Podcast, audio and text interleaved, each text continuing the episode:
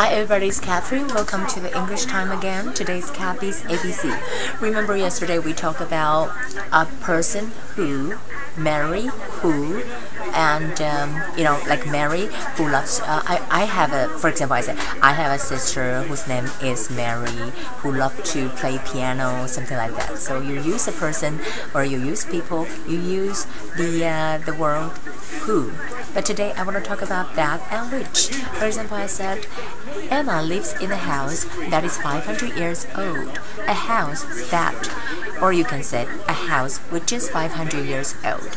Or I can say an airplane is a machine which flies or an airplane is a machine that flies.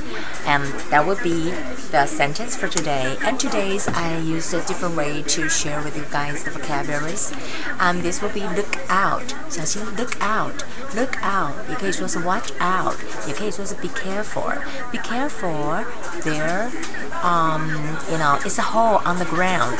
Look out. There's a hole on the ground. Okay. Come on. Equal to hurry. Come on, come on. Everybody's waiting for you. Hurry. Everybody's waiting for you. Or you say carry on. Continue.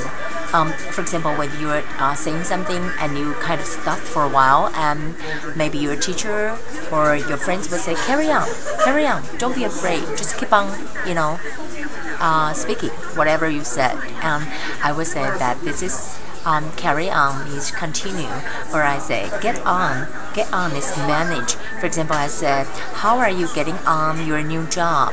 How are you getting on your new job? That means how are you managing your new job? Okay. And let's refresh again.